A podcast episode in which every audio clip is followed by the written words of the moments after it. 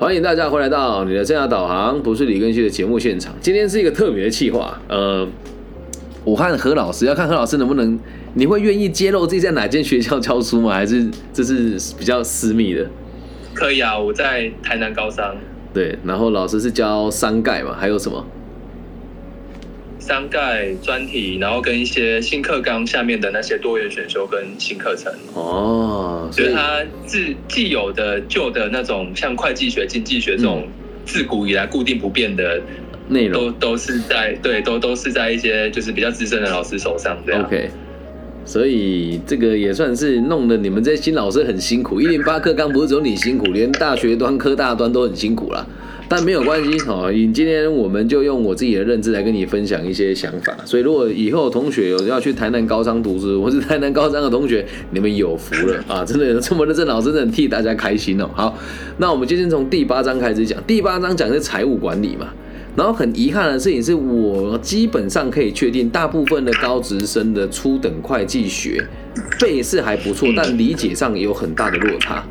所以他们如果对初会没有基本的认知，在修财管会有点痛苦。然后如果他会计学的还不错，在反过来看财管的时候，他的观念会有点转不过来。所以你一定要跟大家讲哦，会计做的是过去已经发生过的事情，而财管做的是未来的规划。哦，嗯，这个逻辑你要先告诉他们。那在进行之前，他第一章有讲说财管的意义嘛？这个老实讲，我随机抽问了我福伦社的六个社员哦，他说他们都不会做这种事情。财务管理是什么？规划、筹集、运用跟控制企业资金，这个是刻在他们骨子里的东西，他们不会去背它。所以他们会觉得很奇怪，但逻辑上很清楚。可是这个就是考试会考的东西，他会把一格挖掉，然后叫你去填它，或是请你考选择题。所以你要跟他讲，这个就只能背。哦，规划、筹集、应用，然后资金。那这时候我就举例嘛，什么叫规划？假设我今天是诈骗集团好了，我要先知道啊，我要买十八只 iPhone。好啊，知道有十八只 iPhone 了之后，我要先去借钱啊。十八只 iPhone 大概可能市价六十五万好了，然后我没有六十五万了，所以我要去筹钱嘛。啊，筹钱有可能跟别人借嘛，啊啊，有可能自己掏嘛，啊，然后拿到之后我要去买 iPhone 嘛，这叫运用嘛。啊，你买来 iPhone 之后就发现，哎，我的耗损率很像特别高，可是我的那个手下那些流氓们又很喜欢拿我的 iPhone 去打电动，所以这时候我就要规定他们不准就是这么快把手机耗损掉，这就是控制企业的资金。嗯，就这么简单。然后在财务管理的工作范畴，哈，这里考古题只有考过一次啦，我记得。可是他就是讲的很笼统，财务规划、财务控制、资产管理跟资金筹措。那什么叫财务规划？哈，在使用之前要先知道你钱要怎么花啊。财务控制是定下目标之后，你要知道你怎么花才要花的有效益。然后资产管理指的是你买什么东西啊，要帮要让你增加更多的现金。而这个资金筹措就是去借钱的意思，那这只能带他们背啊，哦，然后在财管的目的哦，这个四个也都是要背的。可是我自己看完之后是觉得很像很有逻辑，但他就是会考，哦，他就是会考，好，你就跟他讲，那我们用简单的逻辑去想哦，我们做财管目的最最主要就是要赚钱嘛，对，然后所以第一个就是健全的资本结构，你就是要让自己有固定的现金，有固定的存货。然后，并且要能够让自己现金能够稳定流入，然后要让它稳，可以让它持续成长，就是所谓的资本结构嘛啊。什么叫降低财务风险？你就不要去跟那些做生意、做生意不还钱的人呐，啊。然后再是维持良好的流动性，就是你要看你的这个，你你手上的现金跟你的存货要持续的轮转。如果现金都没有在使用，基本上存款对企业来讲就是很伤害的事情。企业的钱是拿来花的，是拿来用的，而不是拿来存的。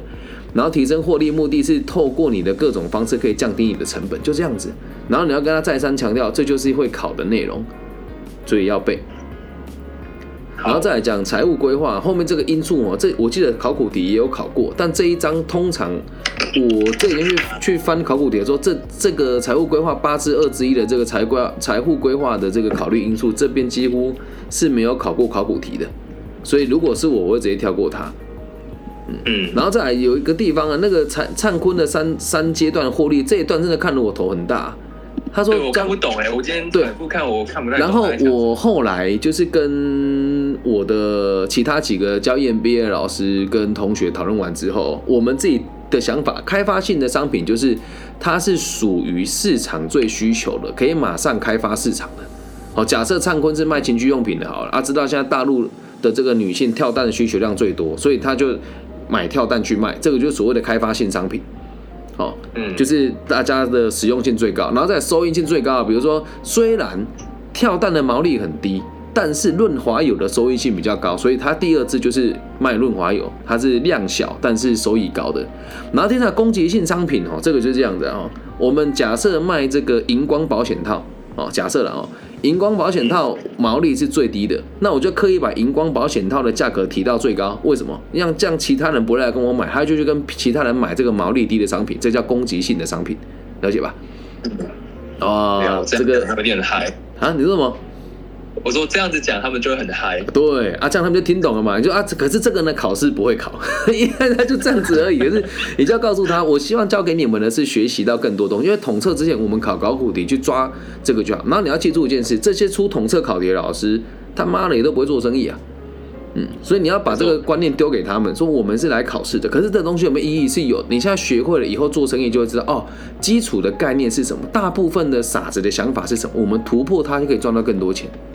然后再财务预测哦，这个就是你可以跟大家讲，就是我们大家都说我们可以从财务报表的状况来推敲未来的发展啊。不过从我的角度出发，我个人认为不大可能。这就很像你昨天放了一个屁，后天也放了一个屁，你能代表大后天一定会放屁吗？不会啊。所以这这边我就大概讲一下，说可是它还是有一定程度的这个意义存在。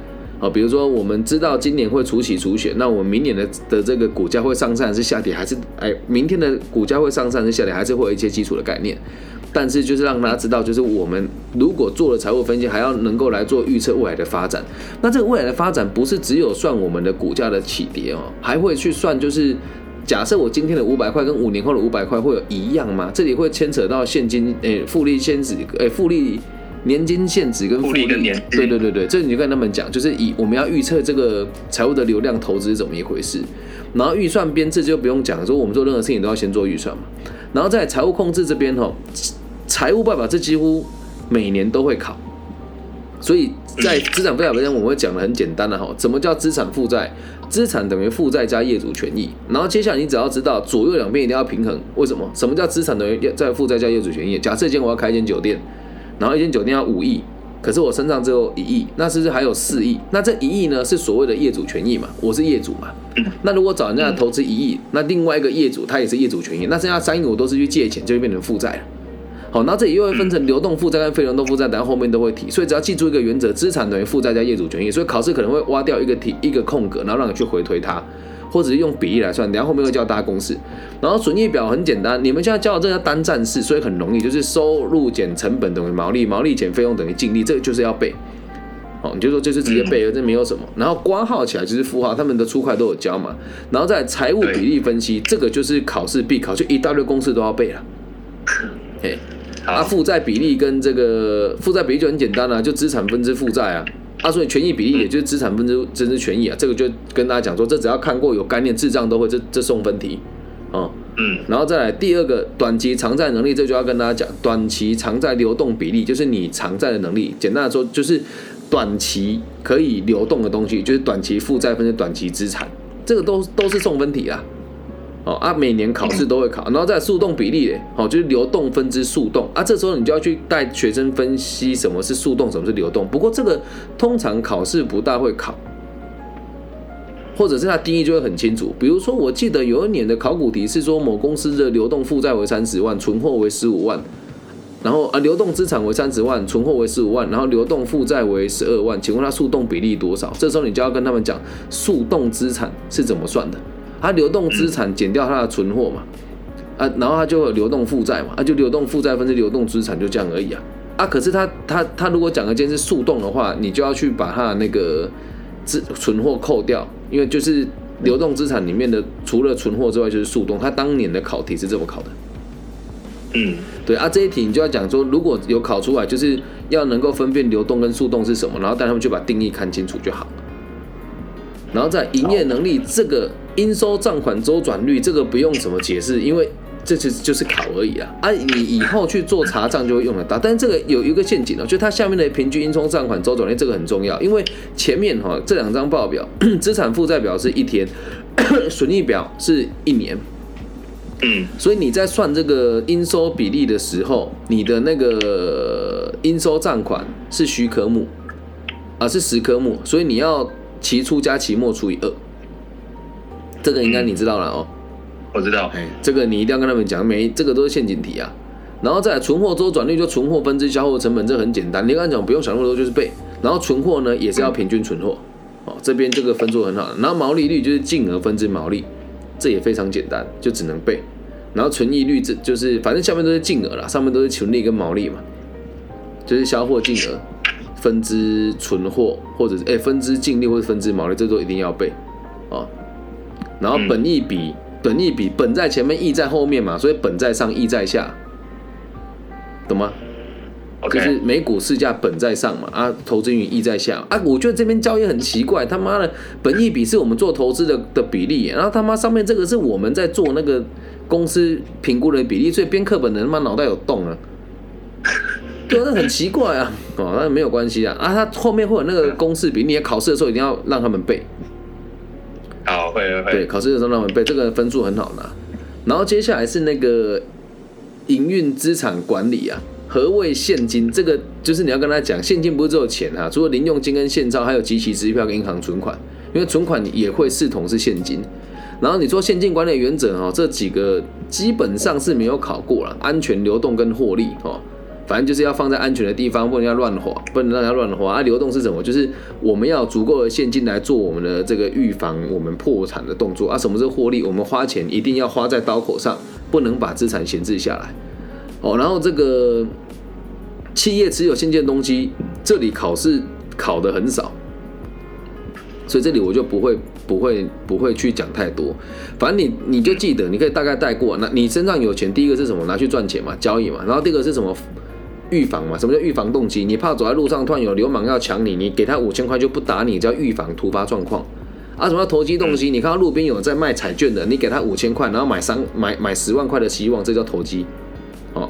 然后再什么叫补偿？补偿动机这个很长，这个翻译很奇怪。补偿动机就是你要跟别人借钱的时候，哦，你要跟别人借，哎，别人要跟你，你你要跟别人借钱的时候，别人会先看你身上的资金，来决定要不要借钱给你，这是补偿动机。可是这个考试是没有考过的，哦。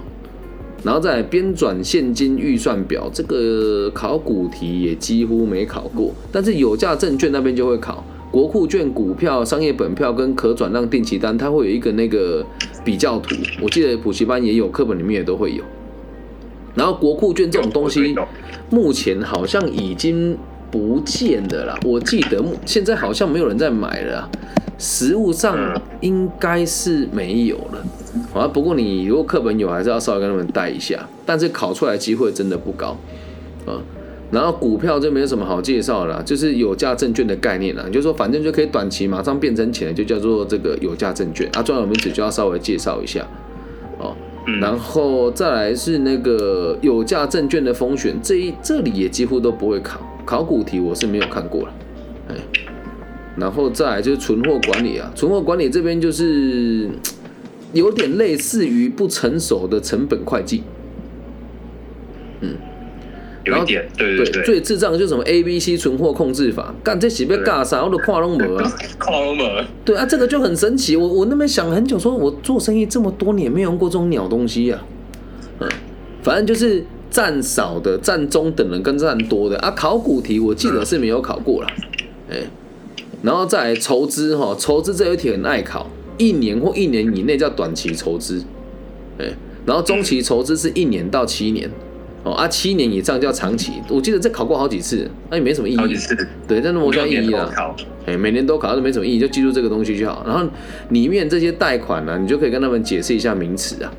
哦，比如说这个短期抵押贷款哦，就比如说我用我的机车去抵押，这叫抵押贷款。那信用贷款就是不用抵押品，是你个人的信用。所以说，你说在座各位，你们这些小卡拉咪，大家都是三十万的价值，只要任何诈欺都是三十万起跳。为什么？个人信用的起跳最高点大概就是三十万。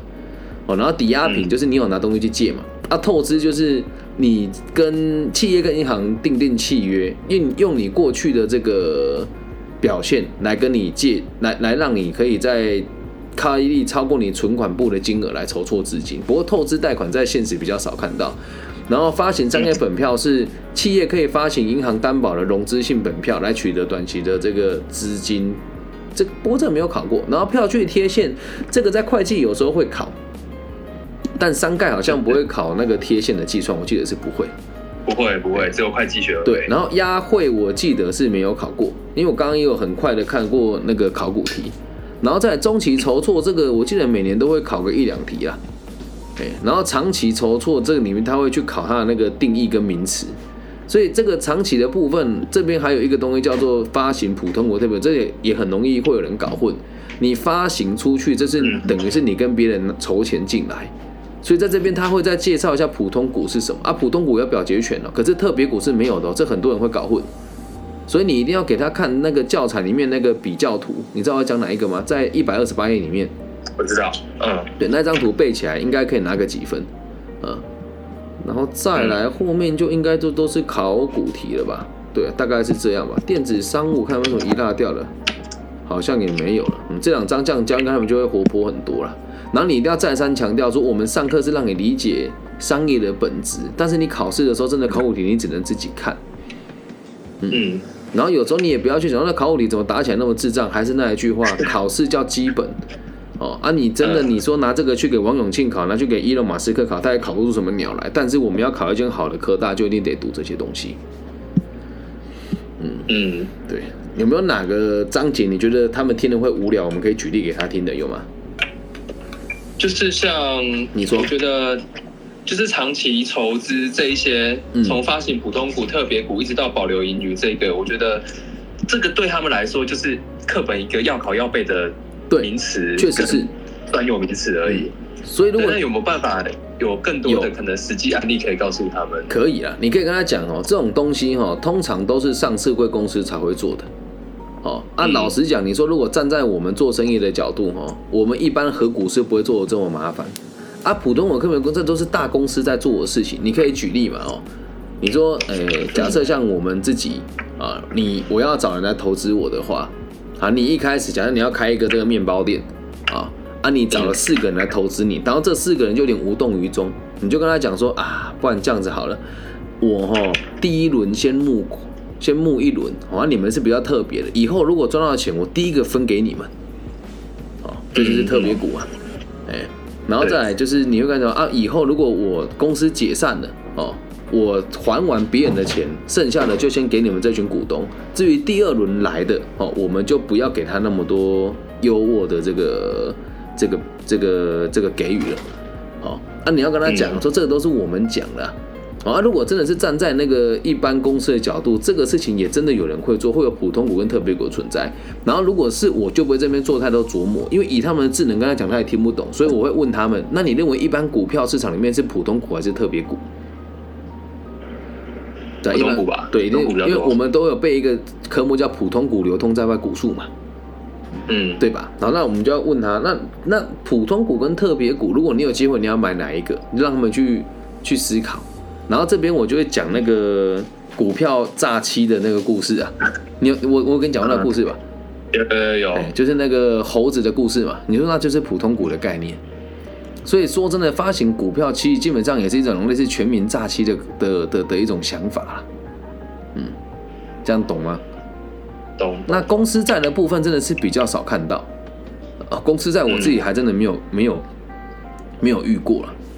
所以你可以跟他讲，这个考试就是背，实际上就是你就记得，一个是普通的股东，一个是我赚钱要先分给他的股东，然后公司在基基本上不会发生的事情，但考试会考，你还是要背。嗯，那我们的目标不可能考满分嘛？每年统测考满分的，哎，好像还是有哦。上盖有考过满分吗？有有有，但全全国大概个位数。那那个也是蒙到的啦，总说有人蒙到，不可能每个都。他那个题目就是。我真我就觉得那个题目都出的很奇怪，而且 我真的相信有人可以用各种管道去取得提前知道考试猜题的一种，之前都有发生过弊案啊，这个我在节目不想讲了，在补教界待久都知道都会发生的，嗯，所以我觉得你就要跟他们讲，我们就尽可能的去做准备就好啊。这个考三概我真的看完都是考古题，因为它考计算题的比例很低呢。哦，今年考的比较多一点点，一点点多个一题而已。对，就是他他计算题的比例很，他现在都有那个什么素养题啊，看他妈换汤不换药了，不是我爱讲。身为题目出的长啊。对，身为教育局的委员，我真的觉得蛮不耻这种行为的啦。哎呀，可是没办法，他们就要啊，所以真的我们就只能配合他们。那你现在还有教哪几科？觉得有没有哪几科你现在教觉得比较难教，或是有想要用比较活泼的方式教的有吗？除了这两张之外，寒假那次问完之后，就其他的课都有慢慢变比较好啊。尤其是我之前老师，我跟你讲那个对同学没有什么学分约束压力的，你不是说就跟他们讲那个 比较新三色感情的东西，他们就很有兴趣。对啊，是不是？真的，真的，五十分钟是很嗨，嗨到不想下课。对，可是重点是我们要在每一堂课里面给他们一个启发，那比学分还要重要。然后看能不能再顺便帮他们做那个多元学习进程档案的一些成果，对他们的来讲就会更好。因为你们学校没有聘我去，你你知不知道？现在你们学校的同学被人知道他他妈的在乱写，那辅导师都干他妈死不作为，然后请一些智障老师来招生。对，讲的就是你们。对，你们学校很多老师在招生啊，干那敢跟那嗨洗啊，真的是啊。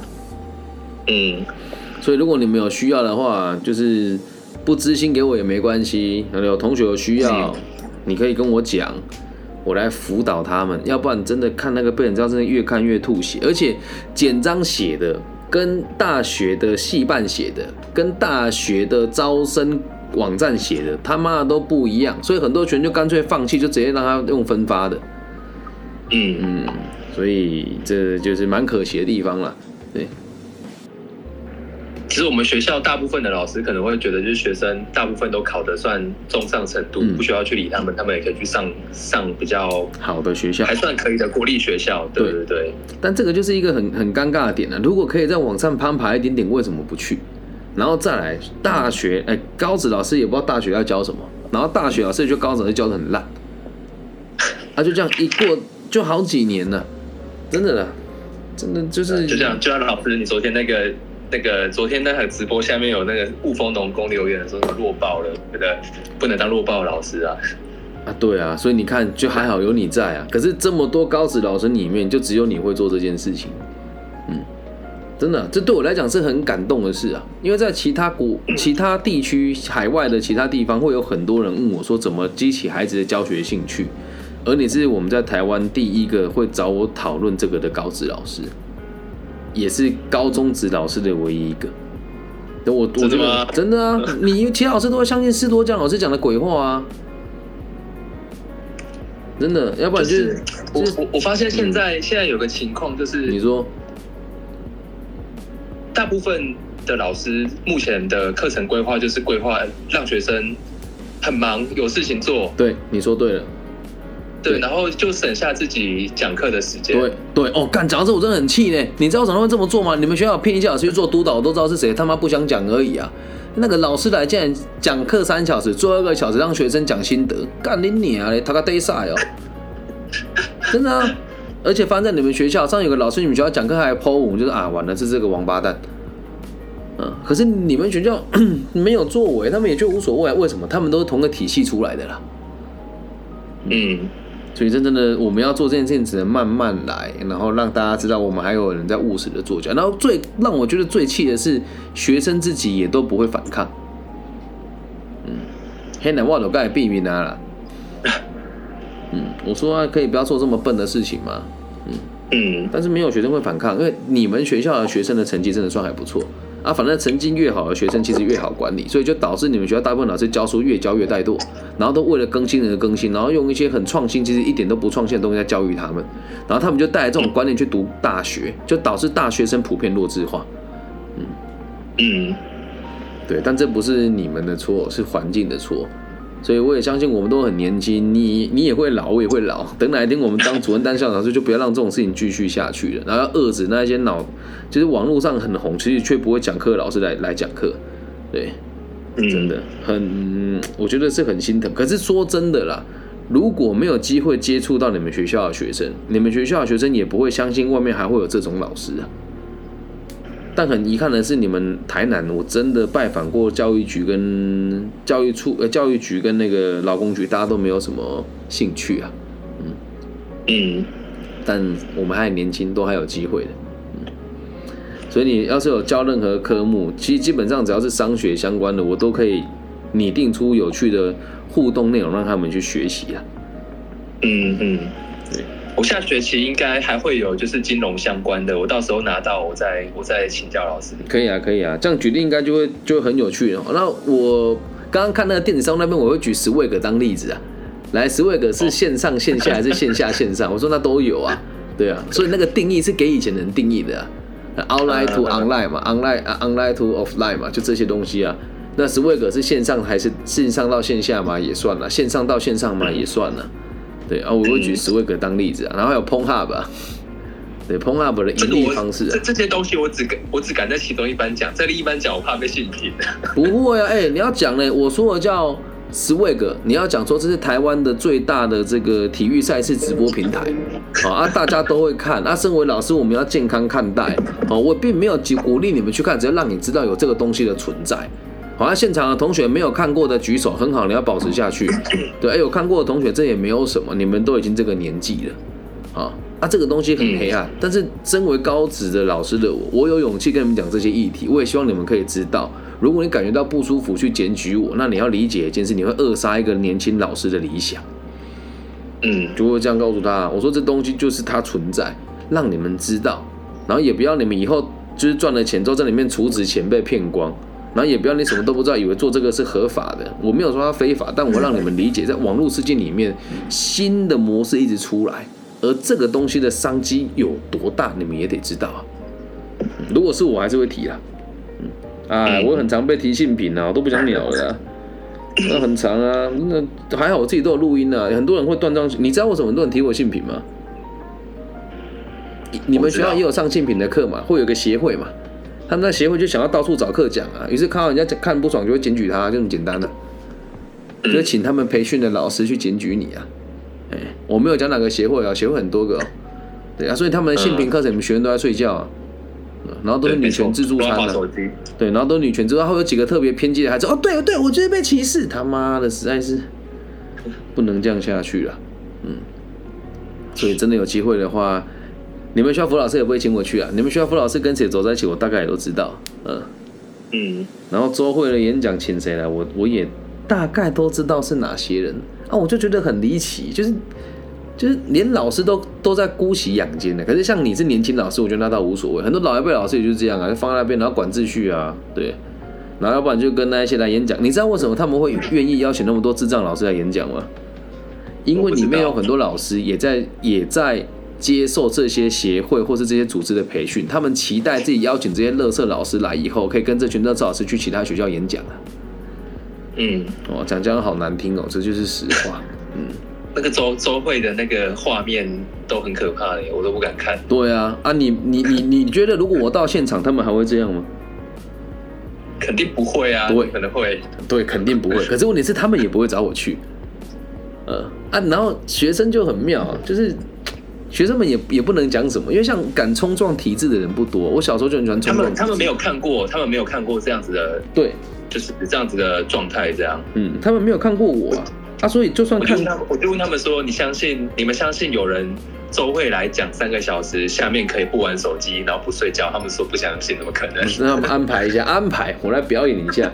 你知道最屌的是，我觉得对你们这种成绩好的日间部的同学太容易了。最屌，你刚才讲我去雾峰人龙工跟侨泰进修部，那才是真的真功夫的展现，因为他们不好控制，对啊，所以我觉得，因为他们自己也都不会反应的。我小时候有一次，我们学校邀请一个人来，他说什么他环游世界很有世界观，叫我们要跟他看齐。然后我就俩北屌，就举手，然后教官知道我要举手就是出大事，教官就叫我就呵斥我，然后那个讲者也很不怕死，来老师让他说我们的教育就是应该要民主，你说我说啊你去那么多地方你还这么年轻，钱从哪里来的？嘿嘿，干我就被请出去了。嗯嗯，所以这个大家都有责任啊。我有时候觉得孩子们太乖也不是好现象，嗯，不过都是其次啦，是希望。可以跟你一起，让孩子们看到还有更多的不同的可能性。对你，如果有学生想要读东海大学特殊选材，来找我，因为我可以协助他们推我们的管理学院。嗯，我们今年有开几个名额出来。好，嗯啊，有要做生意的也可以直接来找我，我们这边都有团队可以直接协助。啊，如果他外语能力很好，家境很差，我可以直接送他去海外的上市柜做储备干部。对，这个是我个人可以提供的服务了。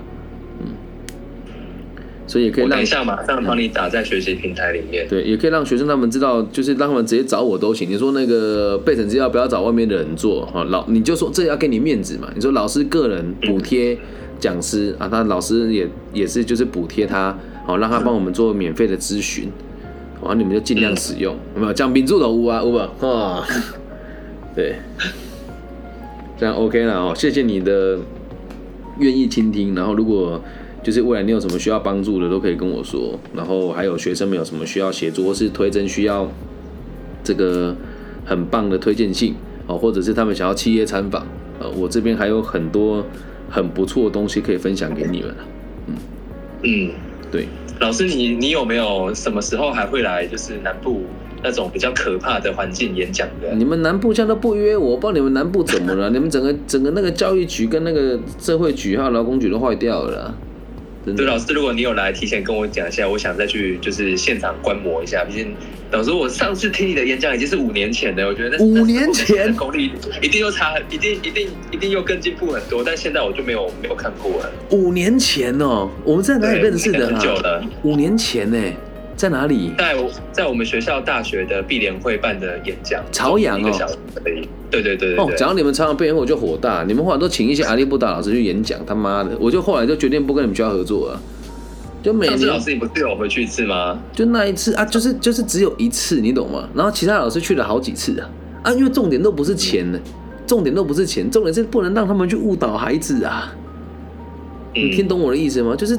对，然后碧联会的学生也很妙，就是你们那一次就一次嘛，后来就是上次这一次就只有这么两次，然后你们的学弟妹就说，哎，听得很开心呐，然后下次哎干就他妈什么都忘了，嗯，所以就就就就对啊，五年前呢，天呐，对啊，五年了，五年前，我还没毕业，好可怕，原来我教这么久了，哦，那你也算是看着我直线成长的人，对我每年都在突破，那个时候就老师你说你刚。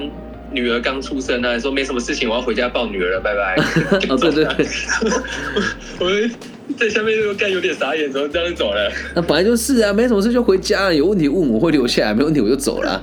对，那一年你们的赞助商好像是那个定律保险经纪人呢，嗯，我记得是，我跟他们到现在都还会联络啊，有时候还会给他们啊。不过讲到他们今他们今年也放了我一次鸟，真的也很神奇。对，反正没关系啦，我觉得大家都有各自的难处啦。如果你们有学生或者学弟妹或是同学想要读东海的管院，这我都可以协助啊。对，可以协助备审资料跟推荐信这一些的都没有问题。对，好可怕，五年了呢。哦，五年前，咖啡店还在的时候，我有问题想问你的是哦，现在现在那个教育部，然后跟那个台师大端。他们会，嗯，委托高职做很多那种素养导向的东西，然后他们会很强调，希望你用很多他们，他们整理出来的那些学习方法、学习策略，绑标啦。可是，可是，就就你必须做做出给他们看他们想要的东西啊。那，嗯，如果老师你在你在我这样的角色，你会怎么去平衡这件事情？你必须做出他们很，我会看着他的教材可以用这样，我会看他的教材，然后做出我自己的东西，嗯。嗯，对啊，他们都会有，他们有里面有一些是要怎么讲，会用一些会用某一些老师吧，他们也都讲啊，嗯，对吧？学习的东西，然后会有个很奇怪的那个，你就拿来给我看了，我都会教。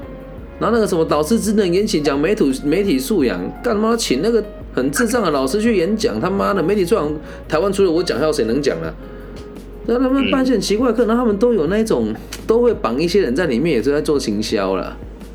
不想讲而已啊，请哪些人就平常去我们学校演讲那些那些人呐，拢讲一丁呐，是向拢知呐，是向拢知呐，无想要讲你啊，都是那几个教授啦，都知道是谁啦，就不要让我当教育部长，真的，真真的很扯，而且你们还要玩桌游体验人生，他妈我不打麻将就好干。对，老师还有还有就是这个问题，老师我想问你，就是除了您专场的那个生涯规划之外，其他的课就没有我不会教的了。用工具，用那种工具去用，你觉得这这个方法是好的吗？你要看他们提供的工具是什么，像我们在生涯规划有那个什么生涯那个什么青发组的教材啊，啊干，那每次教材都说要跟他一起编完之后编一个版本给他，反正我上课有用嘛，啊，用完之后我会改，我会改良啊，像什么直压九宫格啊，那个我就会拿去改良啊。哦，那那直压九宫格不是，我就说什么别人眼中的我们，我都没有，我都用短中长，反正逻辑是一样的嘛。然后还有什么人生彩虹啊，还有什么很多微博，我会拿它来用啊。他们的教材是可以用的，然后我一边用一边说，我还有可以更好的地方该怎么使用，这样就谁也不得罪。不要不要被那个工具绑架。对，你要跟他讲他怎么用，但我加以改良，它里面都有写是可以改良的。嗯嗯。然后你这边还有那个呢，你们都有可以写计划案去申请啊。啊！你们也没有人申啊，申请的也不会也不会请我去啊，干都是请那些老师啊。我拢知，我准备供你啊啦。你好，辅导室下北救呢？嗯，对哦，我什么都知道，我就是知道，但这种事情不能讲。在不？在在在。嗯，所以你们有要你只要是这种写标案的，或者想要写计划的，问我就对了。哎。他们最近很常推那个媒体素养啊，妈，我都不知道他讲啥小啊，实在是。然后他们会绑很多基金会啊，都在做这件事情啊。然后都很推那几个老师，然后这些老师就靠这个演讲一一一年都赚多少了，真的，很夸张呐，唉，很夸张啊。但这个没有关系的，都很常遇到了哦。嗯，所以你们有什么问题都可以直接问，这也不是说我们批评，是我觉得都有进步的空间啊。这个台师大哦，我也不能说它不好，可是我有时候看就觉得这到底是什么东西？这种教材真的真的很很离奇啊。嗯，这样懂哦？你可以给我看更详细的教材，我跟你讲，我们可以怎么应用它，嗯，是可以的。好好，只要是商学，我都能教了。嗯，啊，我这句话讲出来，又很多人不爽我，那没关系啊，我又没有收钱，我怎么不能教？他妈的，嗯，真的，也很好笑。我记得我那时候大学教出快的时候，我们那老师很有雅量啊，好，更新你教的比我好，不然给你教好了。我说可以啊，我乐意啊，真的，因为他这个整个学界还有很多很离奇的地方呢。我们要成为大学老师，是不用修教育学分的嘞。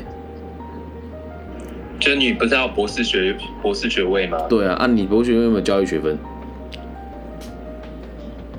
听懂我意思吗？懂懂懂。嗯，他们会写论文，会研究，但是教学真的，我觉得现在教育部他们会派一群人来做什么什么多元教学，什么创意教学，什么排卡教学，干你假赛啊！他妈的，我教大学生跟教高中生用排卡，干我们启智班的也有。经济啊，不是歧视歧视班的同学。这件事就回到我刚刚讲的，他们他们做出来的成果就是让学生很忙，很有事情做，这样，嗯，就是这这样这样的状态。很流行贴一大堆便利贴嘛，画一堆心智图嘛，干在冲他小啊。然后有的学生还会觉得很骄傲，嗯，我做了很多这个靠背嘞，做越多变他妈变越笨啊。但是很多人会喜欢这一套，而且最可怕的事情是有越来越多学生相信这一套是有用的。嗯之前很多学生找，哎，老师，我要帮我画心智图，我说把它拿走。对，我说没有必要，你用心智图只会降低你思绪的速度，你会很依赖这些东西，然后你会很喜欢在装忙过程当中以为你真的变充实，但它真的没有什么帮助。唉，辛苦你了，辛苦你了。不会不会，我都。我现在还在很多，就是很很多事情进到我脑袋里，我都一直在思索这个到底对还是错这样。呃，我都觉得我没有对跟错，只要到最后对学生有帮助就好了。就像有时候人家说我讲话偏激跟难听，可是我宁愿说出一些别人不敢讲的话，然后之后就算我失言了，我跟他道歉，我都愿意。但我希望大家可以用不同的世界来看待各种不同的事情。嗯嗯，每个人的出发点一定都是好的啦。每个人出发点一定都是好的，嗯，好了解，嗯，大家有这么想问我的吗？老师，你刚刚讲那个 swag 啊，其实哦，我这学期发生了一件事情，就是，嗯，我们那个专题制作的学生啊，有那个男生，对，他跟我说他想做那个 Pro Hub 跟那个 x Video 的产业分析。我本来觉得可以做，可是大部分的老师都觉得不太好。你就跟他讲啦，你就跟他讲了，我们研究产业不代表要看那个产业的内容啦。就像如果今天有学生跟我写毒品市场分析，我一样支持他啦。我会这样子讲啊。我说，所以如果你们觉得这样不妥，假设出了什么事情的话，我相信我的答辩可以满足每个人的需求。但是这个事情，我要跟学生说，这个事情会攸关到校育，还有你自己，所以我们只能用这个客观的角度来来写这个东西。不过有个不过，今天如果他成年了，我觉得那都没有问题。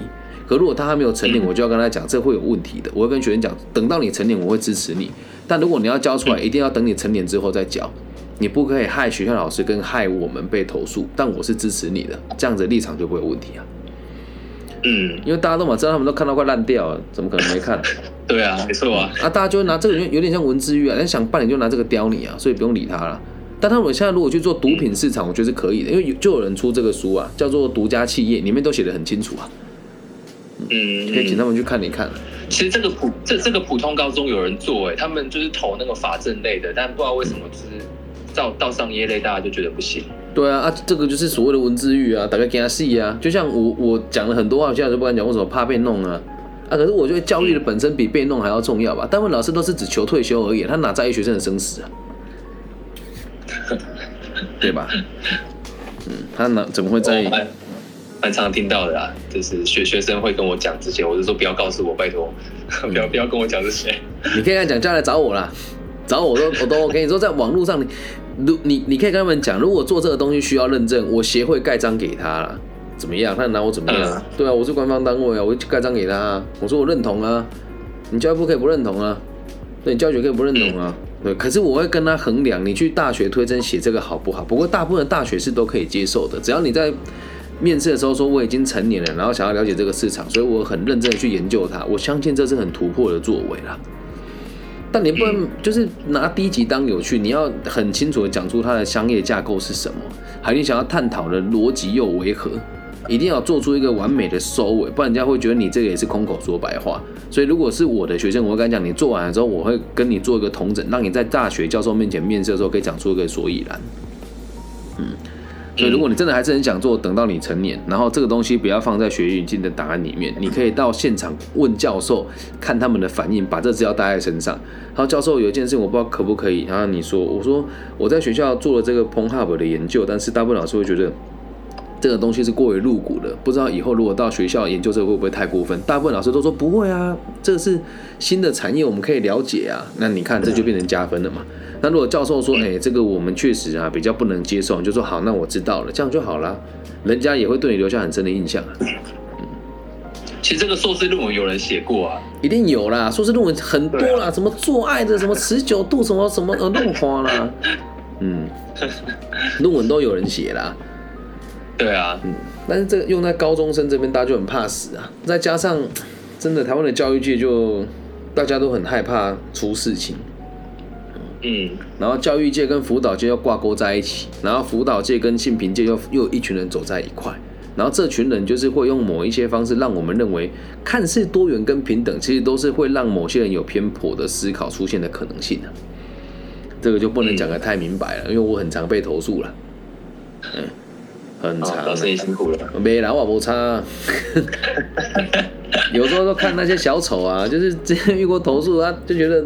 我自己的演讲都有录音啊，所以他们我都会放前因后果给他们听啊，我都会做一个很中性的最后的整理啊。很多人会断章取义啊，嗯，就像我刚刚我讲，我绝对支持学生做十位梗啊。后面如果没有讲说，如果他未成年，我就不会支持。你看这句话如果被断章取义干，我明天要上头条。嗯，所以我自己也很带种啊。我后来为什么要开直播，这也是原因之一啦。从头到尾一字不漏放在网络上，还有谁敢检举我？对吧？嗯嗯，所以要保护自己呀。我我他们有一个模糊地带，他们是高二十七岁的时候开始做，但是是高三十八岁的时候才去成果发表跟投稿。对啊，啊，你看这件事情就有点冒险了。如果是我说，如果你想要拿这个拼你的未来，我觉得 OK 了，老师绝对支持你，但我不能帮你背书。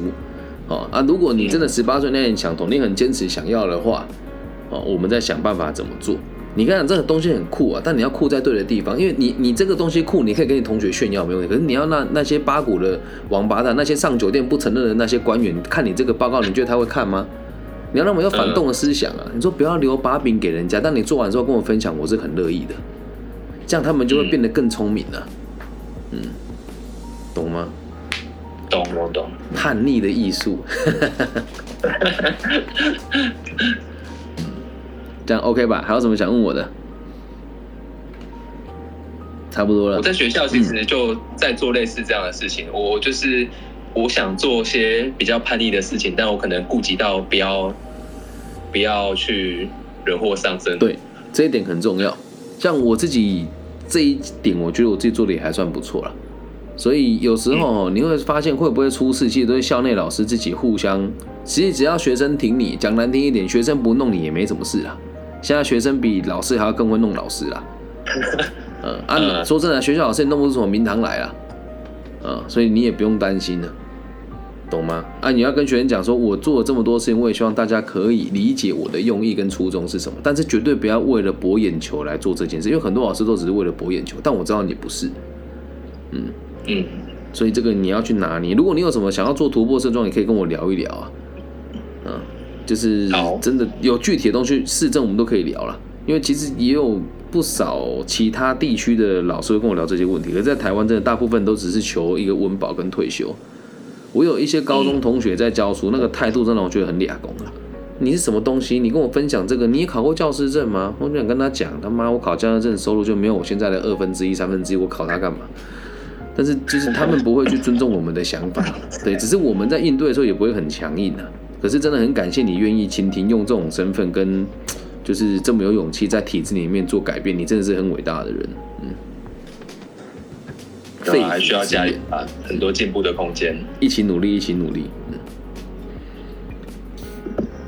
OK，那就这样喽，我要准备来睡觉了，等一下还要准备明天的课纲，嗯。好，老师，我还有最后一个问题，你说，嗯，就是啊。